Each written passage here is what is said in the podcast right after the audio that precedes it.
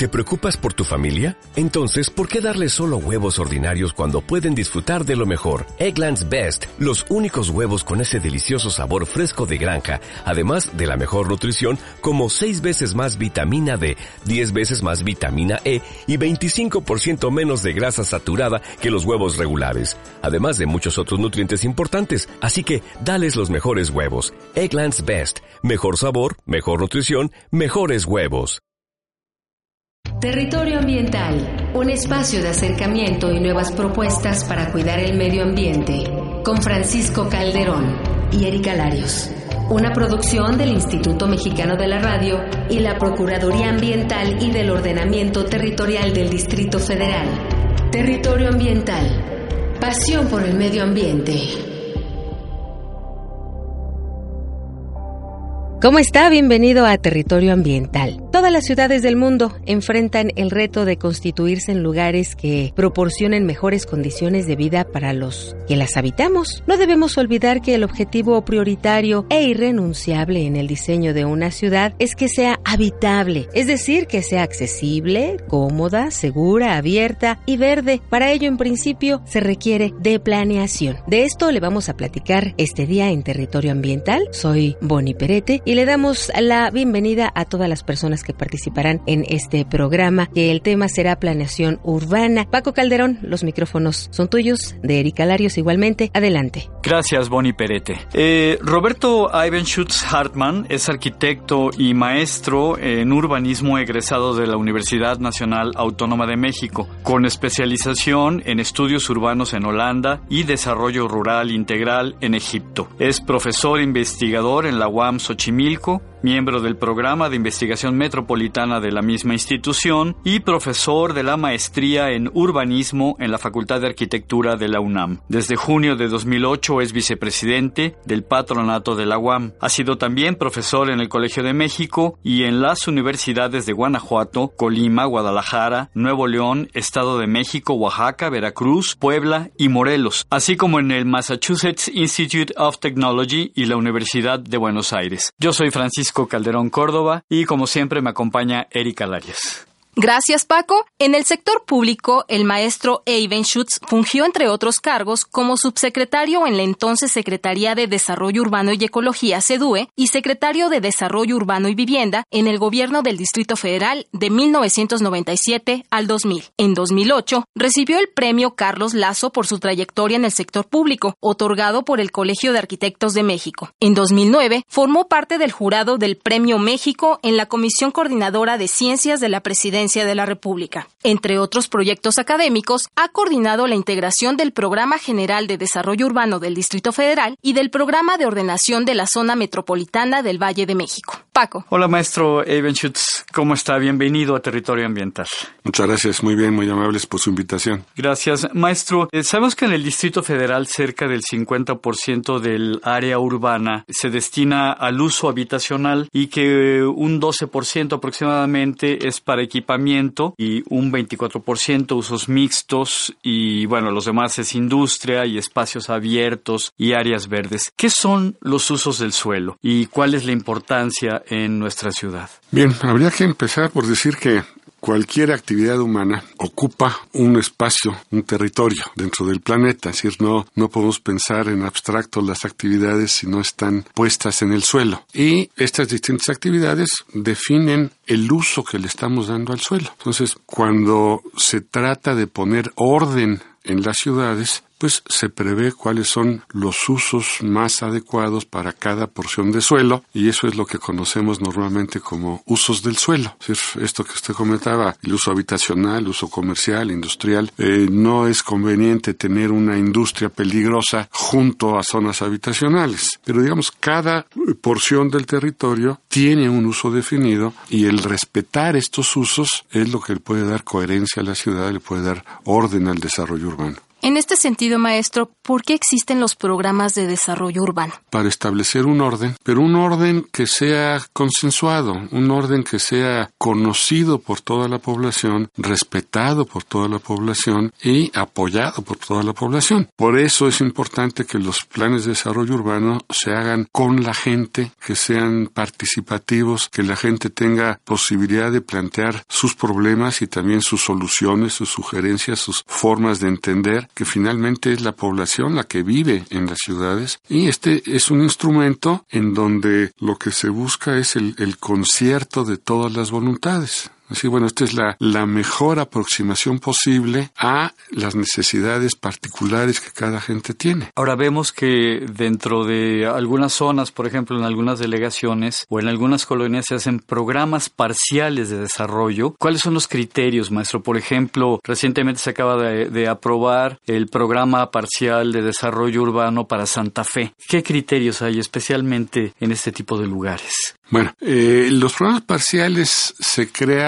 para atender con mayor detalle, con mayor profundidad, ciertas áreas de la ciudad. Hay ciertas áreas que pueden ser muy conflictivas y requieren un estudio a mayor profundidad, otras que pueden tener un potencial muy grande que no se ha aprovechado y por lo mismo requieren también un estudio específico. ¿Conflictivas en qué sentido, maestro? De, de digamos, de prestación de servicios. Conflictivas o... pueden ser por carencias, es decir, hay ciertas zonas de la ciudad que tienen enormes carencias, que no tienen sistemas de agua completos o que la, eh, no se recoge la basura o que las condiciones de la vivienda son muy muy, muy precarias, se conjuntan una serie de conflictos que ameritan que se atienda ese problema a mayor profundidad. Entonces, esas son áreas que requieren una atención especial. ¿Esos fueron los famosos SEDEX?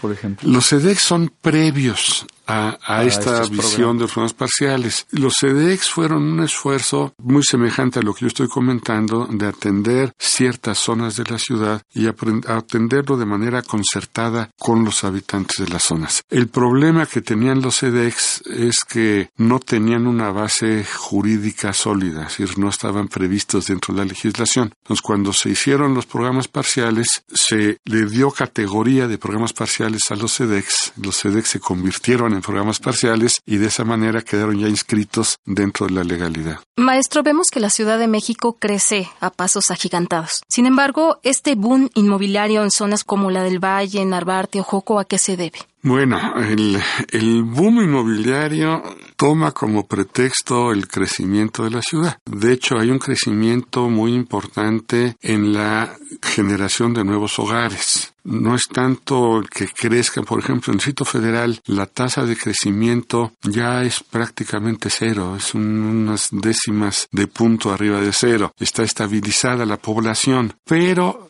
se siguen generando muchos hogares. Uh -huh. O sea, nuestros hijos se están casando y están generando nuevos hogares, aunque la población en número siga siendo la misma. Y estos nuevos hogares son los que requieren nueva vivienda. Entonces, este boom inmobiliario es una respuesta a la demanda de nueva vivienda. El problema es dónde y cómo se está dando. Vemos, por ejemplo, con este boom que comenta Erika, que muchas veces no se tienen las mejores prácticas. Por ejemplo, eh, recientemente la Procuraduría Ambiental y del Ordenamiento Territorial eh, pues puso el dedo en la llaga sobre un amparo multiusos que se, se empezó a utilizar para desarrollar pues nueva vivienda, nuevos desarrollos inmobiliarios, dejando de respetar los programas de desarrollo urbano, pues eh, amparados en, este instrumento jurídico. ¿Qué, ¿Qué, opinión le merece esto, maestro? Me da una terrible vergüenza como mexicano el que estas cosas puedan pasar.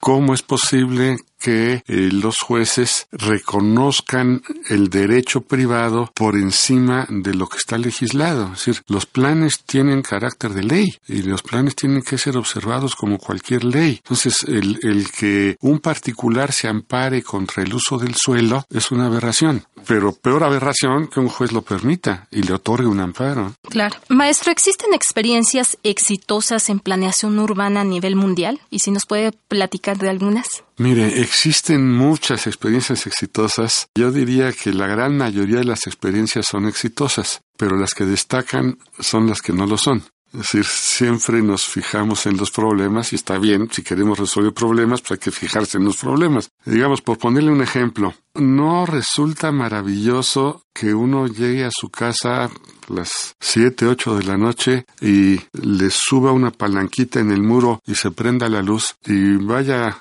al baño y abra la llave y salga agua. Esas cosas tan cotidianas, tan elementales, de las que disfrutamos millones y millones de gentes, atrás tienen un esfuerzo enorme de concertación, de visión, de inversión, de mantenimiento, de operación, de gestión de la ciudad, que permiten que, en el caso de la Ciudad de México, 20 millones de gentes convivan en un mismo espacio en términos razonablemente pacíficos.